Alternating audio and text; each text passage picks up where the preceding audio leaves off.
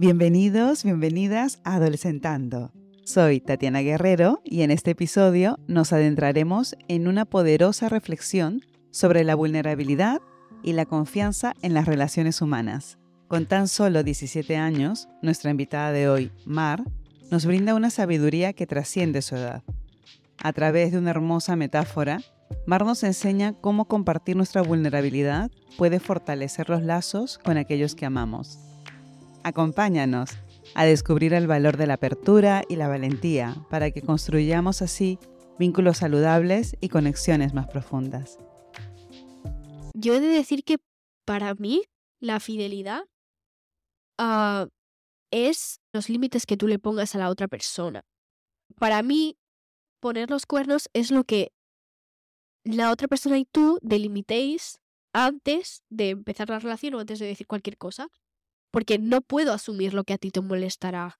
Tenemos que hablarlo. Entonces, es un poco el yo no te voy a, no te voy a, limitar a ti, no te voy a coger las manos de detrás, yo te voy a dar, de hecho, al estar contigo te estoy dando una, un poder, es como si te estuviese dando una aguja, un pincho, y te estoy diciendo dónde más me duele. ¿Qué es lo que me duele? Me duele que, que hables con otra persona, me duele que hagas tal, me duele que hagas otro, y tú eres la persona que decide si pincharme o no. Entonces, para mí, la fidelidad se basa mucho en compromiso mutuo. Y sí que es verdad que hay veces en lo que a lo mejor lo que, lo que yo delimitaría para, para mi pareja o lo que mi pareja delimitaría para mí no es lo mismo que otras personas. Pero es que esas otras personas están dispuestas a sacrificar más o menos de lo que estoy dispuesta a sacrificar yo.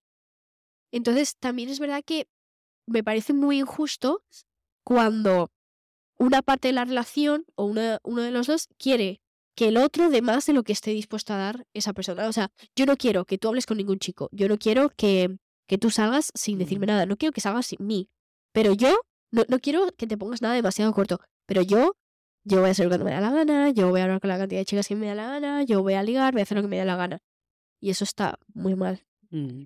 Me parece, vaya, que, que la elección de cómo llevar una relación ¿no? Total yo lo veo súper necesario, ¿no? Eh, eh, tener esta comunicación, decir, mm, que entendemos por, que tiene que ser tu relación y la mía, ¿no?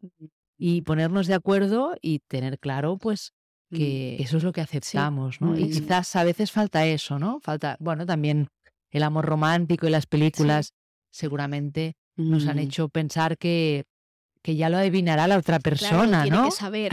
Pero claro, yo por ejemplo soy una persona que yo no soy nada celosa, pero por ejemplo, si yo veo a mi pareja ligando o empezando como a tener sentimientos por otra persona, a mí eso ya no me daría igual. A mí lo que me importa es lo sentimental, lo íntimo. O sea, si tú le mm. tienes que dejar tu sudadera, que es algo como que se ve como muy así, muy grande, a otra chica porque tiene frío, se la dejas. Si la tienes que acompañar a casa, la acompañas. Es que no me importa, me da igual.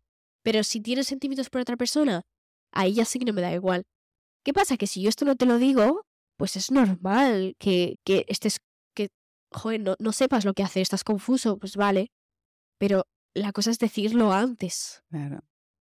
La verdad que Mar, qué increíble esta visión tan madura de lo que es una relación que muchos adultos nos falta aprender, porque me pareció precioso este tipo de metáfora que has utilizado es, le comunico de una forma muy transparente de que tienes el poder sobre mí porque te estoy dando una aguja en donde tú sabes dónde me duele. Precio precioso. Mm. No, esa capacidad, esa seguridad, porque de mostrarme vulnerable con el otro, que eso demuestra mucha seguridad y mucha fortaleza, y que es la vulnerabilidad que está tan de moda en las redes y que ya estoy un poquito harta de que de escucharla tanto, mal utilizada, cuando la vulnerabilidad es eso, ¿no? Se demuestra en mi relación con el otro, no solita. Y que al final eh, tú lo que esperas, bueno, yo lo que espero en las relaciones es que nos cuidemos, ¿no? Y si yo te doy mi secreto es para que me cuides. Exacto. Y esa confianza, ¿no? Esa, esa confianza, esa apertura de decir, esta es la aguja que te doy y aquí me duele. Qué bonito, ¿no? Pues esa es una lección total que nos da un adolescente de 17 años. Por favor, mujeres de 40, escuchémoslo. ¿No? que nos irá bien. que nos va a ir muy bien, ¿no? En que la vulnerabilidad se demuestra en este tipo de, de cosas y qué límites tengo y qué bonito, ¿no? Si no se lo comunico, como él o ella o ella lo va a saber. Qué bonito, ¿no? Me ha encantado tú este de la aguja. Ojalá que lo utilicemos más y que podamos sentirnos libres de dar a la persona que amamos esta aguja y decirle, aquí me puedes pinchar, aquí me duele, aquí por favor no me pinches. Precioso. Ah, y también he de decir que un contraargumento que se podría decir a lo de las limitaciones es el hecho de que a veces hay gente que se pone demasiados límites. Y sí que es verdad que los dos de la pareja están relativamente felices en eso. O sea, vale, él no quiere que yo hable con otros chicos. Pues yo no hablo con otros chicos, pero yo no puedo hablar. Él, no puede hablar con otras chicas. Él dice, vale, yo no hablo con otras chicas. ¿Son límites o muros? claro, lo que pasa es que yo considero que, es que yo considero, y las dos personas, yo tengo amigos que son muy celosos, no se dejan hacer casi nada, pero están los dos felices en su relación. O sea, en ese sentido se puede decir, claro, estás dejando que dos personas sean tóxicas simplemente porque las dos están de acuerdo. Pero claro, también eh, has de tener en cuenta que muchas veces la gente es celosa porque no es segura de sí misma. Y que antes de, decirle, oye, esto me molesta a tu pareja, tienes que decirte a ti mismo, ¿por qué me molesta esto? O sea, ¿por qué me molesta que mi, mi novio le hable a una chica? ¿Por qué me tiene que molestar? Si yo también le hablo a chicos como si nada.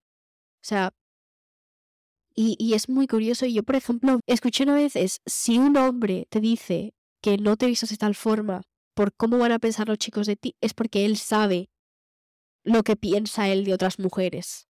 Qué bueno. Entonces, eh, no sé, también me parece muy curioso, pero claro, antes de ser celosos, antes de decir no hagas esto, antes de decir no hagas lo otro, tienes que tener muy en cuenta por qué te molestan estas cosas. Y no me molesta porque no siento que me vayan a robar, no siento que esa es una posesión mía, porque una persona no puede ser de nadie.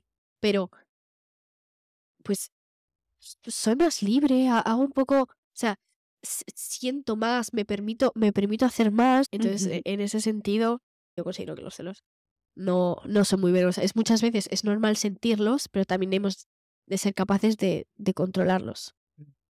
O de esto que decías tú muy bien, ¿no? De, de hacer esta reflexión, porque emociones tenemos muchas, ¿no? Tenemos emociones que nos provocan bienestar, emociones que nos provocan malestar, y las tenemos, eso no lo podemos negar. O sea, ahora no, no me voy a flagelar porque he, sufrido celos alguna vez, ¿no?